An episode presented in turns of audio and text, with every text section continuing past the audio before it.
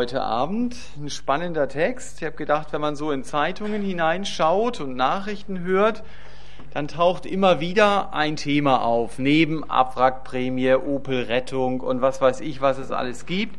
Also so ein Dauerbrenner ist auch Umstrukturierung der Sozialsysteme, dass man sagt, also der Staat wird immer weniger finanzielle Verantwortung übernehmen.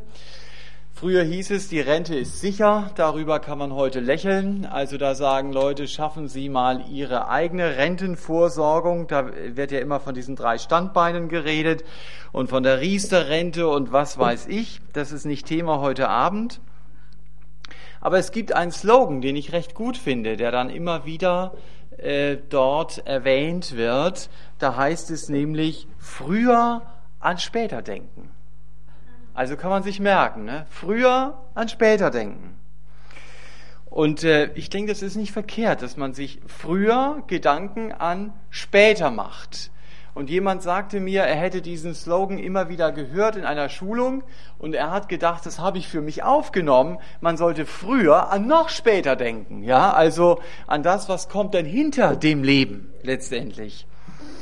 Und Gottes Wort sagt mir, dass ich aber bei all dem, wie ich früher auch an später denken kann, verantwortlich als Mensch, doch auch meine Sorgen im Gebet ihm abgeben darf. Das ist eine gewaltige Zusage, die Gott mir gibt.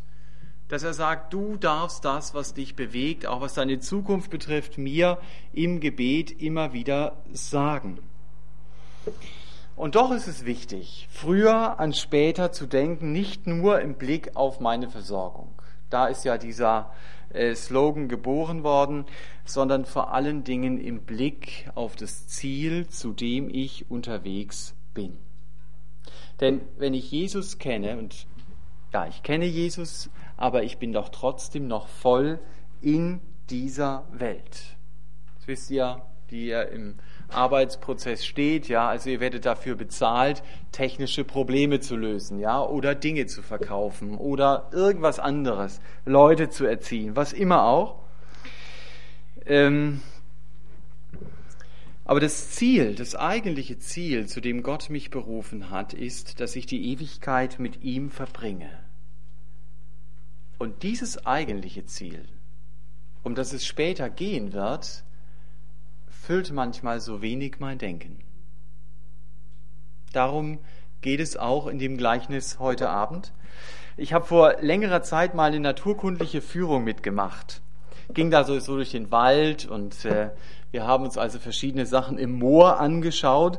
Und ich fand es ganz witzig, der Führer dann, der also der diese Führung da gemacht hat, der hat immer wieder von erdhaftenden Individuen geredet. Ja, also es war immer sein Wort. Er hat nicht Menschen gesagt, sondern erdhaftende Individuen. Und ich habe drüber nachgedacht, das war sicher sein Spleen, den er da hatte, habe gedacht, so verkehrt ist es gar nicht.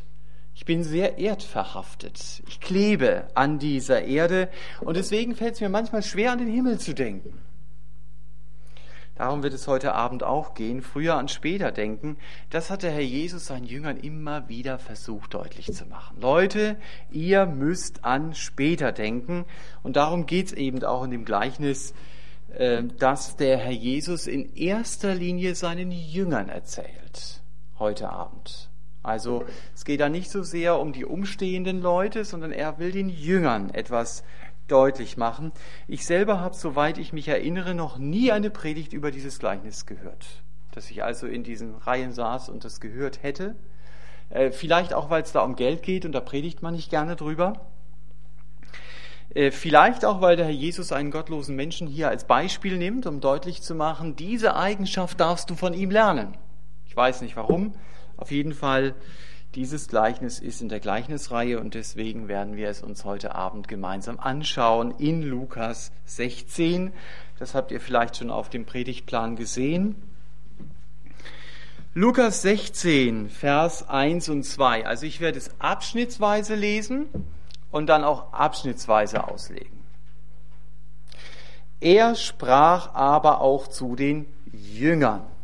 Also es ist immer ganz wichtig, dass man sowas liest. Das sind die Adressaten in erster Linie. Es war ein reicher Mann, der einen Verwalter hatte, und dieser wurde bei ihm angeklagt, als verschwende er seine Habe. Und er rief ihn und sprach zu ihm, was ist es, das ich von dir höre? Lege die Rechnung von deiner Verwaltung ab, denn du wirst nicht mehr Verwalter sein können. Also der Herr Jesus stellt hier einen reichen Mann vor, einen Firmenchef. Und dem ging es finanziell gut. Also so Worte wie Krise und Absatzschwierigkeiten und Umsatzrückgang scheint bei ihm nicht im Vokabular gewesen zu sein. Also da ging es eigentlich immer mehr nach oben. Und äh, er hat seine Firma einem Prokuristen übergeben. Das ist eigentlich dieser Mann, äh, von dem hier die Rede ist. Äh, bei dem laufen alle Fäden zusammen. Und der Chef selbst hat sich wahrscheinlich nicht großartig für Rechnungen oder Buchungen oder irgendetwas anderes interessiert. Das Endergebnis war ihm wichtig.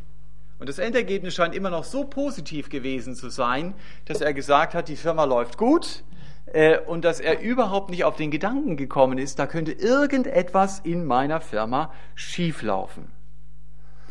Und auch der Kundenkontakt, das werden wir sehen, scheint nur über diesen Geschäftsführer, den er eingesetzt hatte, über diesen Prokuristen gelaufen zu sein. Ich finde zunächst mal interessant, dass der Herr Jesus hier ein Gleichnis aus der Geschäftswelt erzählt und wie er es erzählt. Er könnte ja das Gleichnis so erzählt haben von einem Geschäftsführer, der absolut korrekt war und über den dann die Neider verbreitet haben, der verschwendet Geld. Aber weil er treu war und seinem Herrn nachgefolgt ist, äh, deswegen konnte man ihm letztendlich nichts nachweisen. Also so lesen wir es jetzt zum Beispiel beim Daniel. Ja, also man hat versucht, irgendwas zu finden und man konnte nichts finden. Aber gerade das erzählt der Herr Jesus nicht. Er hat die Welt eben nicht durch eine rosarote Brille gesehen, sondern er hat die Welt gesehen, wie sie ist. Habe da letzte Woche auch eine Erfahrung gemacht, äh, wo ich glaube, dass jemand mich einfach belogen hat. Und ich habe das erst im Nachhinein gemerkt, weil ich gar nicht davon ausgehe, dass mich jemand belügt. Ihr seid alle so lieb und nett und ehrlich. Äh, das ist gar nicht meine Welt. Und er hat da schon einen ganz entscheidenden Punkt einfach gesagt, so ist es und so war das garantiert nicht. Ja, und so war es auch hier. Der Herr Jesus, der wusste, wie seine Zeitgenossen lebten, wie sie dachten. Er wusste, Korruption, Betrug ist gängig. Es gehört einfach dazu. Ne? Neueste Nachrichten heute, Ärzte, Fangprämie und so weiter. Ähm, also es gibt viel an Korruption.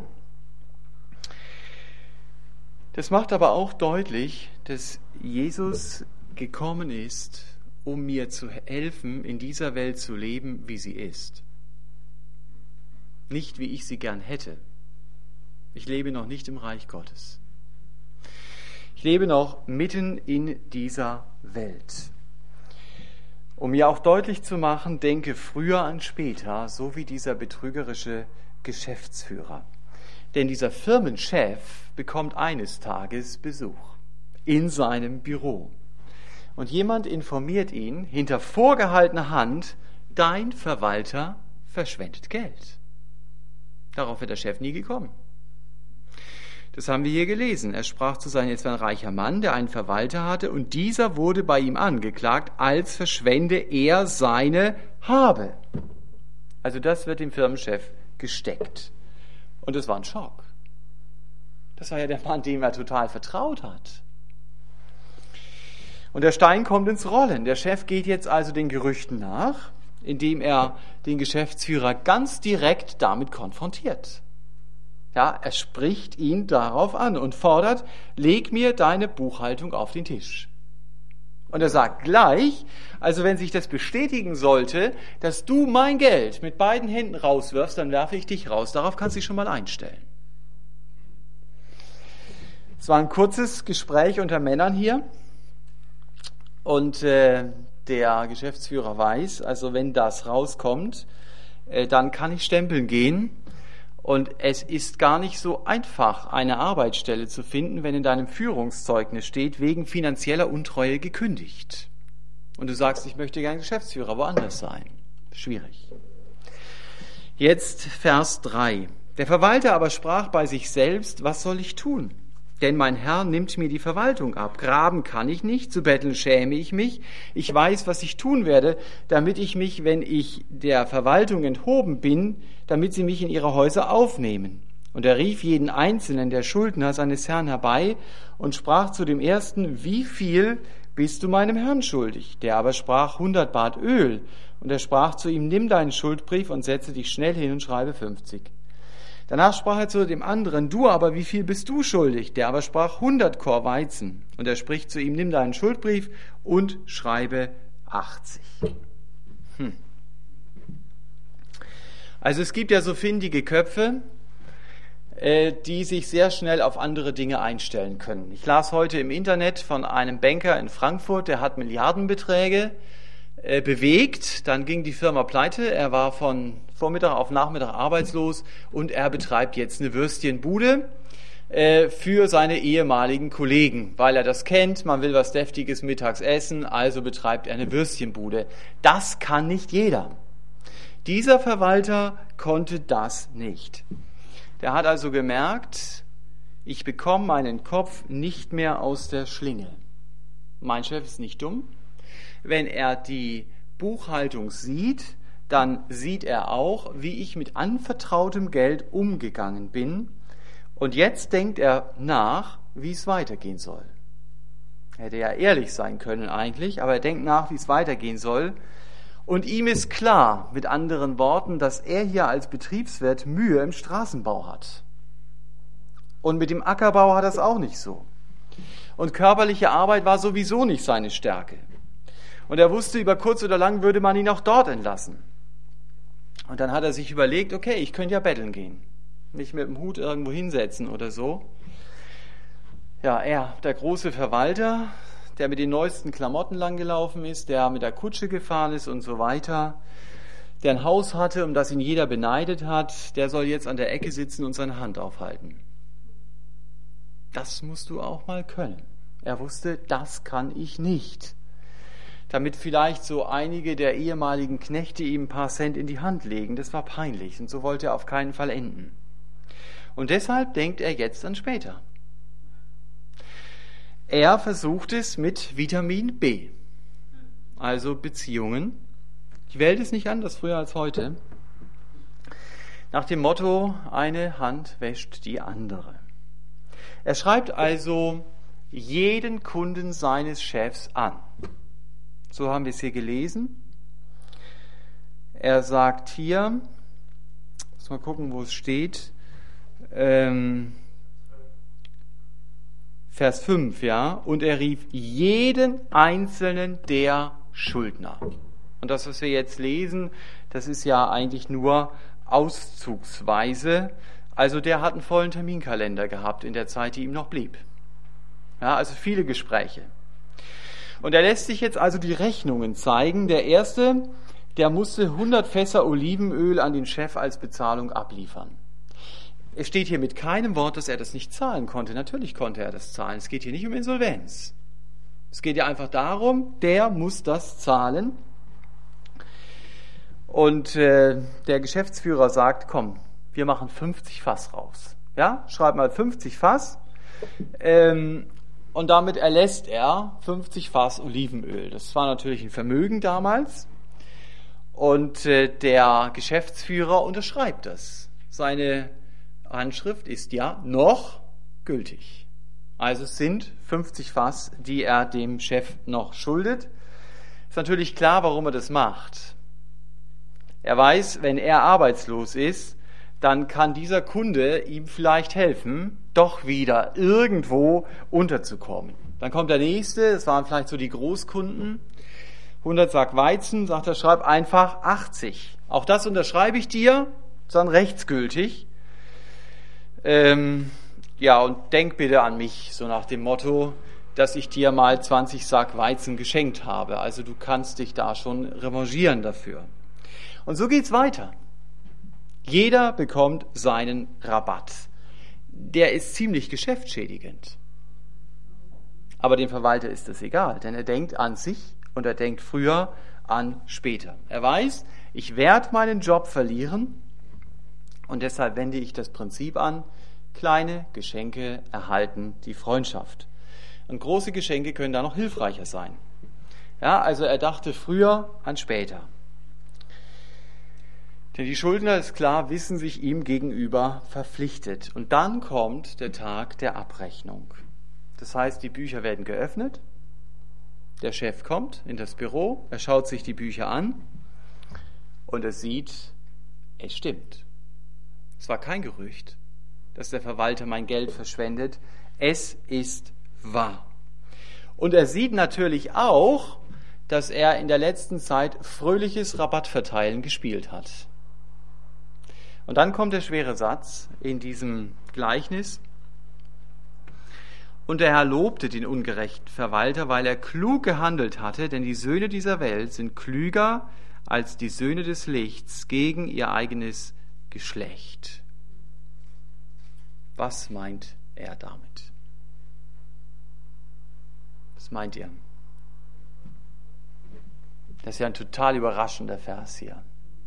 Also normalerweise erwartet man jetzt äh, das Donnerwetter und äh, die Staatsanwaltschaft und den Haftbefehl. Was denkt ihr? Ja.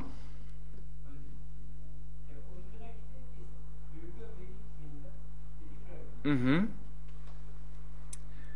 Das steht hier. Was meint ihr? Wer ist dieser Herr? Und der Herr lobte den ungerechten Verwalter.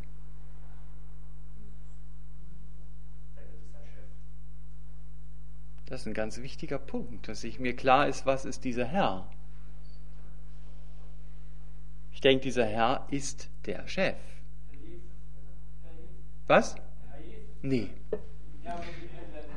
Er, sagt, er heißt ja, der Herr lobte den ungerechten Verwalter. Ja. Ähm, in Vers 3 hieß es schon, denn mein Herr nimmt mir die Verwaltung ab.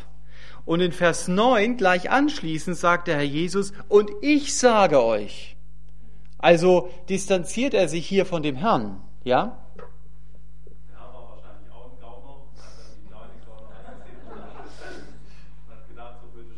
Ja, ja, ich denke. Also das ist ganz wichtig wirklich zu begreifen, der Herr ist der Chef. Es ist nicht der Herr Jesus. Er erzählt das Gleichnis und dann kommentiert er im nächsten Vers. Und ich denke, das ist schon so, wie Sebastian das sagte, äh, dass der Herr auch jemand war, der äh, Dreck an seinem Stecken hatte und der natürlich wusste, wie man umgeht, ja? Ja, ein Gauner verzeiht dem anderen. Ja, vielleicht. Vielleicht. Das weiß man auch nicht.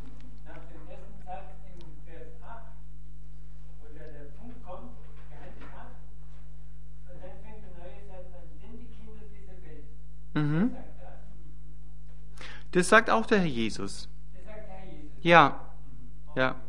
Also er kommentiert es im Grunde genommen. Ja, er sagt, die Kinder dieser Welt sind klüger als die Kinder des Lichts.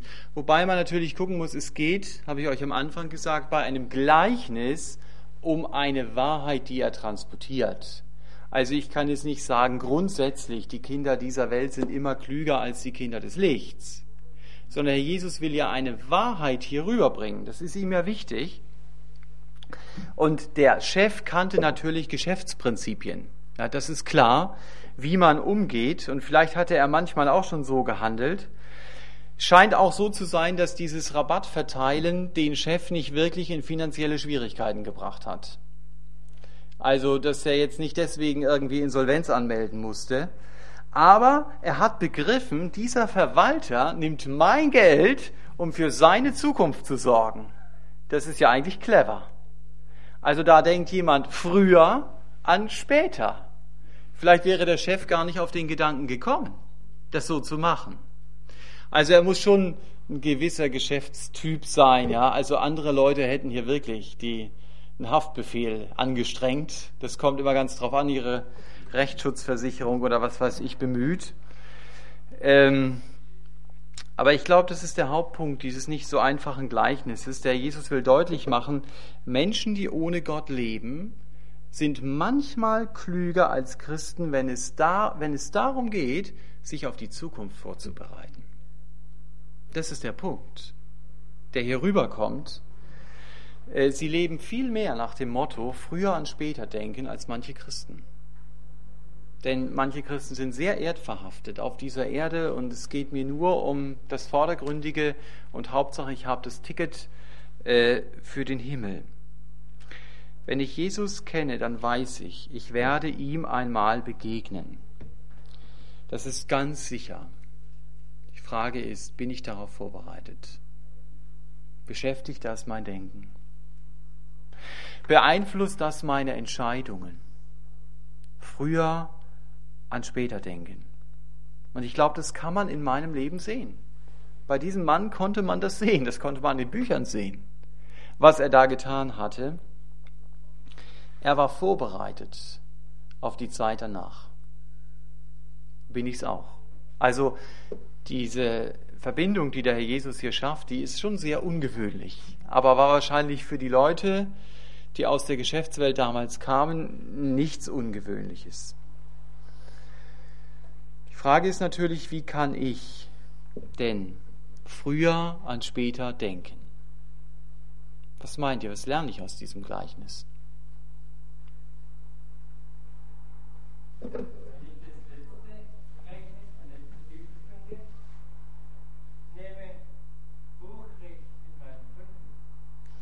Die was? Die Buchrecht? Buchern, Bucher mit den Funden, ja, okay. Ja, das auf jeden Fall. Das passt sehr gut.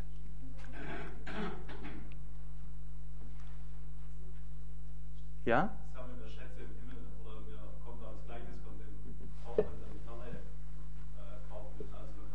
Mhm. Mhm. Also Schätze im Himmel sammeln, darauf ausgerichtet zu sein. Also ich finde, ähm, der, also bei uns ist ja auch so, was wir haben, können wir nicht in die Ewigkeit mitnehmen. Wir sind ja auch nur Verwalter. Mhm. Und ähm, ja, dass uns das irgendwo bewusst ist, ich meine, was man hier schon gibt, ähm, ja, also richtig, äh, ja, ich kann es nicht ganz ausdrücken. Al- Also was ich gebe, dass ich quasi damit auch Schätze im Himmel sammle schon, oder? Ja, oder letztendlich kann ich es ja eh nicht halten. Ja, Und der konnte es ja auch nicht halten, das ganze Geld, was er um sich hatte. Er musste, er kann noch einen Monat vielleicht damit ähm, Umgehen. hantieren und umgehen Ja. und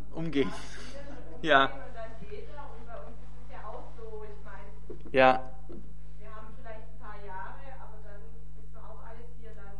genau, müssen wir alles zurücklassen. Was mache ich dann damit? Das ist exakt der Punkt, den der Herr Jesus hier auch verstärkt. Also ich denke, man muss es natürlich im Gesamtzusammenhang sehen. Ich bereite mich vor, indem ich Gottes Angebot, dass er mir Schuld vergibt, wirklich ernst nehme, dass ich umkehre, dass ich Buße tue, dass ich eine lebendige Beziehung zu Jesus habe. Das ist natürlich mal die Grundlage. Eine bessere und sichere Vorbereitung auf die Zukunft gibt es nicht, als dass ich eine Beziehung zu Jesus habe. Das muss ich natürlich zunächst mal betonen, auch im Gespräch mit Menschen. So kann ich mich optimal vorbereiten. Ich fand es gut. ähm, Ich habe heute ein Gespräch gehabt aus der Gemeinde, wo jemand sagte, dass die Nachbarn in Urlaub fuhren und dann hat die Frau schon tagelang vorher angefangen, die Wohnung zu putzen äh, damit, wenn sie mal nicht zurückkommen sollte, doch alles soweit vorbereitet ist. Also die waren lange in Urlaub gewesen, ja, also mehrere Wochen. Und äh, die Schwester hat dann ganz schnell geschaltet und ihr äh, Traktate über den Tod gegeben und gesagt, schauen Sie, da gibt es noch was Wichtigeres, worauf wir uns vorbereiten sollten. Fand ich genial, also die Situation dann ähm, zu realisieren und das einzusetzen. Ja, also das ist natürlich mal die grundsätzliche Vorbereitung. Aber dann redet genau, was Hannah gesagt hat, der Herr Jesus hier ab Vers 9, anschließend an das Gleichnis auch von einer Vorbereitung. Da heißt es ab Vers 9, und ich sage euch, macht euch Freunde mit dem ungerechten Mammon, damit, wenn er zu Ende geht, man euch aufnehme in die ewigen Zelte. Wer im geringsten treu ist, ist auch in vielem treu, und wer im geringsten ungerecht ist, ist auch in vielem ungerecht. Wenn ihr nun mit dem ungerechten Mammon nicht treu gewesen seid, wer wird euch das Wahrhaftige anvertrauen? Und wenn ihr mit dem Fremden nicht treu gewesen seid, wer wird euch das Eure geben? Das ist die Frage, die der Herr Jesus hier stellt.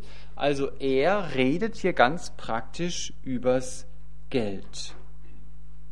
Wenn ich mit Jesus lebe, das macht er sehr deutlich hier, dann kann ich mit meinem Geld nicht mehr machen, was ich will. Dann verstehe ich, bin nicht der Besitzer, sondern genau wie dieser Mann hier, der Verwalter.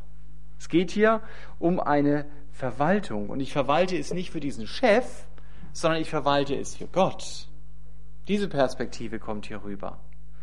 So wie dieser Geschäftsführer das Geld für diesen reichen Mann eben verwaltet hat. Aber ich sollte es besser verwalten, als er es verwaltet hat. Indem ich zum Beispiel im Gespräch mit meinem Herrn bleibe und sage, Herr Jesus, wie soll ich denn das Geld einsetzen? Was soll ich für mich verbrauchen? Das muss ich natürlich auch.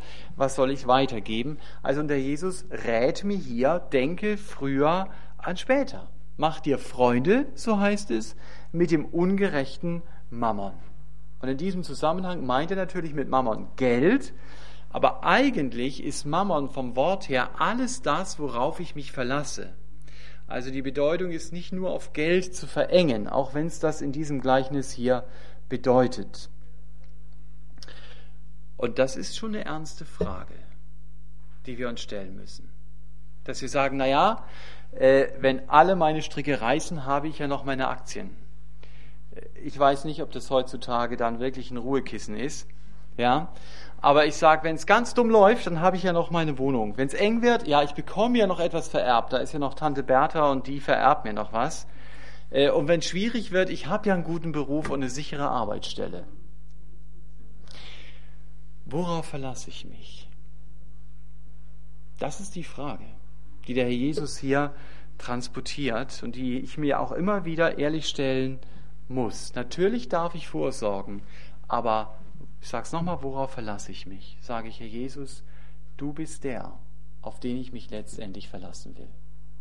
Und es gibt vielleicht die eine Versicherung und das ausstehende Erbe von Tante Bertha und was weiß ich, aber weiß ich, was kommt? Aber ich weiß, dass ich mich an dir festhalte. Und das ist mir wichtig. Und du sollst die Sicherheit in meinem Leben sein. Also das, das glaube ich, ist ein ganz wesentlicher Punkt, dass ich meine Hoffnung nicht auf den ungerechten Mammon setze, wie es hier heißt, sondern dass ich mir Freunde damit mache. Was kann das bedeuten? Freunde.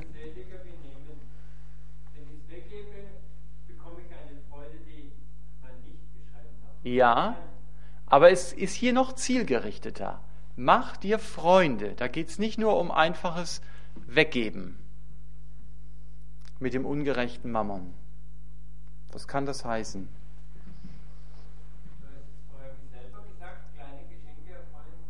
Ja, gut. Kleine Geschenke erhalten die Freundschaft. Das war eher, eher ein negativer Spruch, aber das stimmt, dass ich jemandem was schenke und einfach damit deutlich mache, du bist mir wichtig. Also wenn es getragen wird von dieser inneren Haltung, äh, dann ist sicher mein Geld gut eingesetzt. Oder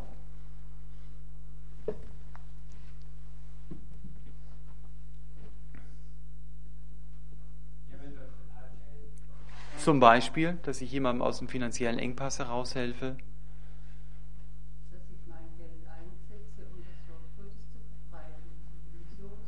Zum Beispiel, dass ich es einsetze, um das Wort Gottes zu verbreiten.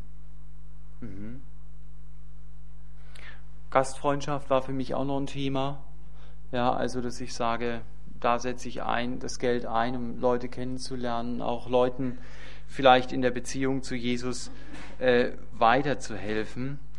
Also ich denke, klar ist, der Herr Jesus schlägt hier keine neue Marketingstrategie vor, dass er sagt, du musst Leute einfach damit locken. Darum geht es ihm überhaupt nicht. Es geht ihm darum, dass sich die innere Haltung, die getragen sein muss von der Liebe zum anderen, auch finanziell zum Ausdruck bringe. Ich sage, Gott hat mir diese Möglichkeiten gegeben und deswegen setze ich sie ein für ihn. Wie immer das auch ist, da gibt es nicht die Regel, du musst es so und so und so machen. Da ist es einfach wichtig, dass ich im Gebet vor dem Herrn bleibe. Und dass ich sage, Herr, alles einschließlich mein Geld, aber ich habe gesagt, Mammon ist nicht nur Geld, auch meine Zeit, meine Kraft, mein alles gehört dir und ich will das einsetzen, so wie es anscheinend letzte Bibelstunde dran war. Wuchere mit deinen Funden, mit dem, was Gott dir gegeben hat.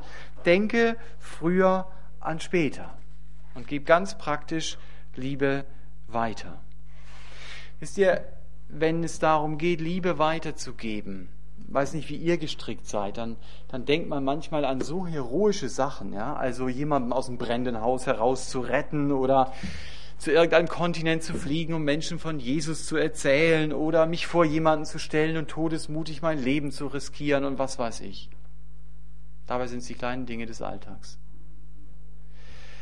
Wo Gott mich gebrauchen möchte, mein Geld, meine Zeit, meine Aufmerksamkeit für andere oder andere dadurch zu gewinnen, auch als echte Freunde zu gewinnen, aber als echte Freunde, nicht als Missionsobjekte dass ich dann sage, ja, das habe ich da ja eingesetzt und so, ähm, sondern es geht mir wirklich um den anderen. Und das wird der andere merken, wenn ich mir Mühe mache und wenn ich auch was einsetze für ihn. Das sagt der Herr Jesus hier, es geht nicht um die großen Heldentaten. Ja, also du musst nicht in ein brennendes Haus stürzen, ja, sondern äh, es geht darum, im geringsten treu zu sein. Es kann heißen, jemand mal anzurufen und nachzufragen, du, wie geht's dir? Jemandem zuzuhören, das äh, fällt uns sehr schwer. Das gehört, dass jemand das in die Zeitung gesetzt hat. Ich höre Ihnen zu, 30 Euro die Stunde. Ich glaube, dass Leute sich da melden. Ja, 30 Euro die Stunde. Dafür, dass sich jemand hinsetzt und dir zuhört.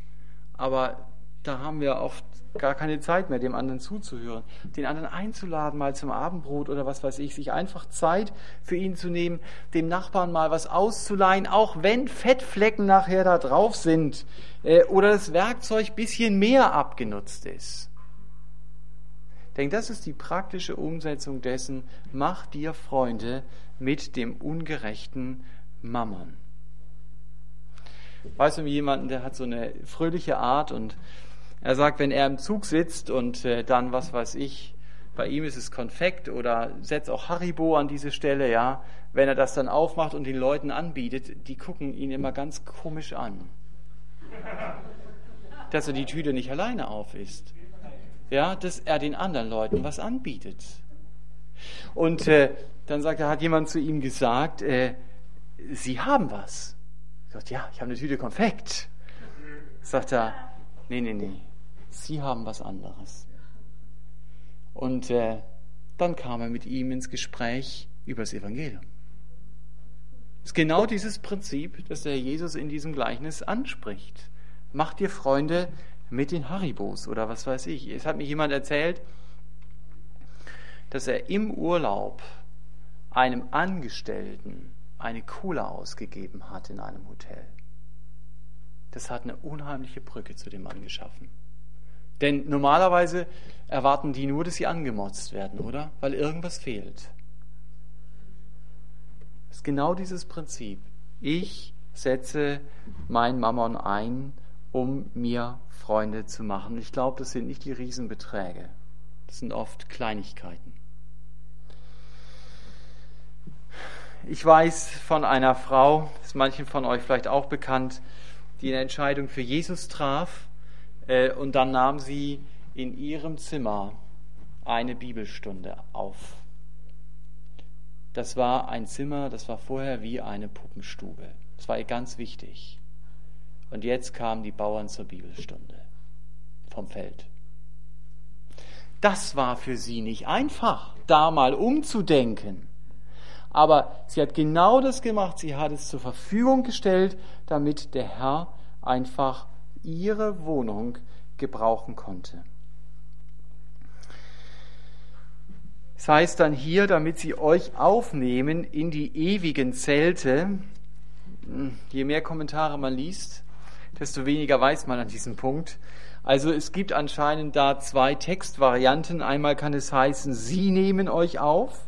Also die, denen wir an unserem Leben Anteil gegeben haben mit diesen Gütern. Oder es kann heißen, man nimmt uns auf. Das heißt also in dem Fall, Gott nimmt uns auf. Ähm, wie immer auch. Wichtig ist nur, dass ich dem anderen Anteil an meinem Leben gegeben habe, schafft mir natürlich keinen Eingang in den Himmel. Ja, also der Eingang in den Himmel ist immer noch, weil Jesus für mich starb. Aber es hat schon was zu tun mit meiner Belohnung, mit den Schätzen, Leute, die sagen, du hast dich damals für mich eingesetzt. Also solche Texte, die dann über unsere Zeit hinausgehen, kann man deuten, aber äh, muss da auch sehr vorsichtig sein. Wie wird es dann wirklich letztendlich sein? Aber es hat eine Auswirkung. So viel sieht man an diesem Text. Wenn ich das, was ich habe, für Jesus einsetze, hat das eine Auswirkung in der Ewigkeit. Und ich glaube, wenn ich das lebe, was der Herr Jesus hier sagt, dann werde ich entdecken, geben macht reich. Das muss nicht immer nur materiell sein, aber es ist, was Dietmar auch sagte, ich werde einfach merken, das schenkt Freude und gibt Freude in meinem Leben. Dass ich jemand anderes Anteil geben kann. Und das Beste ist eben, was ich aus Liebe zu Jesus tue, geht anscheinend nicht verloren. Das wird deutlich hier. Das, das auf der einen Seite ist es komisch, dass was Gott durch mein Leben tut, was ich aus Liebe zu ihm tue, das wird auf meinem Konto gut geschrieben. Obwohl es ja gar nicht aus meiner Kraft heraus entstanden ist. Das hat er durch mich getan. Und trotzdem wird es irgendwie auf meinem Konto gut geschrieben. Paulus sagt es mal den Korinthern, wenn ihr dann durchs Feuer geht, dann wird es Werke geben, die werden bestehen bleiben. Ich glaube, das sind eben die Werke, die aus Liebe zu Jesus getan sind, da wo ich das Prinzip von Lukas 16 angewandt habe. Früher an, später denken. Darum ging es heute Abend, wirklich im Blick zu haben, der Herr will Frucht in meinem Leben wirken. Das hat er gesagt. Ich habe euch dazu gesetzt, ich habe euch dazu bestimmt, dass ihr hingeht und dass ihr Frucht bringt. Aber das andere ist auch wahr. Ich kann mein Leben mit Jesus beginnen und ich kann mein Leben mit Jesus verträumen. Davon redet Paulus im Korintherbrief, dass ich dastehe mit meinem Leben und da ist nur Asche. Mehr ist da nicht. Alles verbrannt. Ich bin gerettet, das betont er. Aber mein Leben ist verbrannt. Alles das, was ich in diesem Leben eingesetzt habe, war nur irdisch. Und es hatte keine Relevanz für den Himmel. Und ich glaube, das ist wichtig, dass wir das wirklich im Auge behalten. Herr, hilf mir, dass das, was ich tue, Relevanz für den Himmel hat. Dass es hier diesen triumphalen Eingang hat, wie wir es gelesen haben.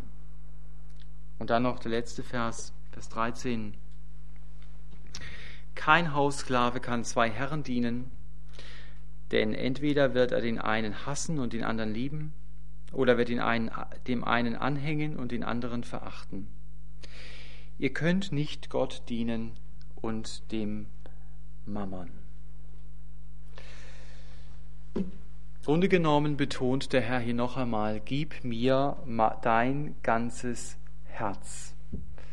Und ich glaube, hier liegt auch der Schlüssel dafür, ob ich zufrieden meinen Weg mit Jesus gehe oder ob ich ständig an meinem Mangel stehen bleibe. Zufrieden zu sein heißt nicht, keinen Mangel zu haben. Das ist ganz wichtig, das im Auge zu haben. Äh, zufrieden sein heißt, der Mangel, den ich habe, der darf mich nicht beherrschen und er darf nicht mein Denken gefangen nehmen. Ich las vor einiger Zeit einen Satz, wo ich glaube, dass der wirklich wahr ist. Da hat jemand geschrieben, Zufriedenheit ist eine Entscheidung und keine Eigenschaft.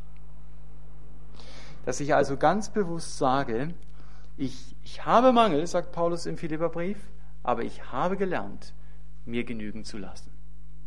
Und ich will an diesem Punkt zufrieden sein. das war dann auch Frucht der Liebe, dass die Philipper ihn eben unterstützt haben. Aber Paulus sagt, das ist Zufriedenheit. Und wichtig finde ich auch, dass hier steht, ihr könnt nicht Gott dienen und dem Mammon. Nicht, äh, das wird nicht ganz funktionieren. Ihr könnt es nicht. Das geht nicht. Das eine schließt das andere aus. Also ich habe es in einer anderen Predigt ja mal gesagt, dass Jesus auffallend viel übers Geld redet. Weiß nicht, warum das so ist. Hier war wieder jetzt mal ein Gleichnis, wo er darüber redet. Und ich sage es nochmal, es geht ja nicht nur um das Geld, sondern um vieles andere, aber vielleicht ist das Ausdruck davon, gehört mein Leben, mein Herz wirklich Jesus und was tue ich mit dem, was mir anvertraut ist. Und ich denke, die Frage, die dürfen wir heute Abend mitnehmen. Amen bete noch am Schluss. Herr Jesus, ich will die Frage mir stellen, was tue ich mit dem, was du mir anvertraut hast? Mit meinem Geld, mit meiner Zeit, mit den Gaben, die du gegeben hast. Herr Jesus, schenk du immer wieder neu diesen Blick dafür, es geht um eine Ewigkeit. Es geht einmal darum, vor dir zu stehen. Und hilf, dass wir uns immer wieder auch daran erinnern, und dann wird es nicht um die vielen Dinge gehen, die uns hier so wichtig waren, sondern dann wird es um die Dinge gehen, die dir wichtig waren für unser Leben. Und deswegen hilf uns, uns daran immer wieder festzumachen. Amen.